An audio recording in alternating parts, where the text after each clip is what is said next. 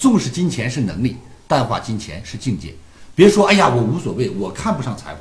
我想，我们不要做一个吃不着葡萄嫌葡萄酸，胖子说瘦子可怜，瘦子说胖子难看，吃不上葡萄说葡萄酸。实际上，李强老师为什么说重视金钱是能力？其实一个人什么叫能力，就是今天你创造了什么，什么是别人尊重你的资本，什么是你骄傲的资本，什么是你趾高气扬的资本。我想，财富不是唯一可以证明这一切的，但是它确实可以证明你的创造能力。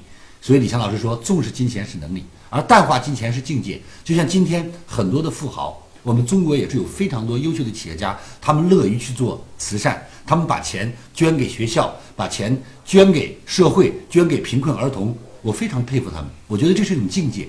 他们的每一分钱都是用他们失去换来的，但是今天他们愿意用自己曾经创造的东西为社会去做一份贡献。我想，这不单单是我尊重的，也是未来我所追求的。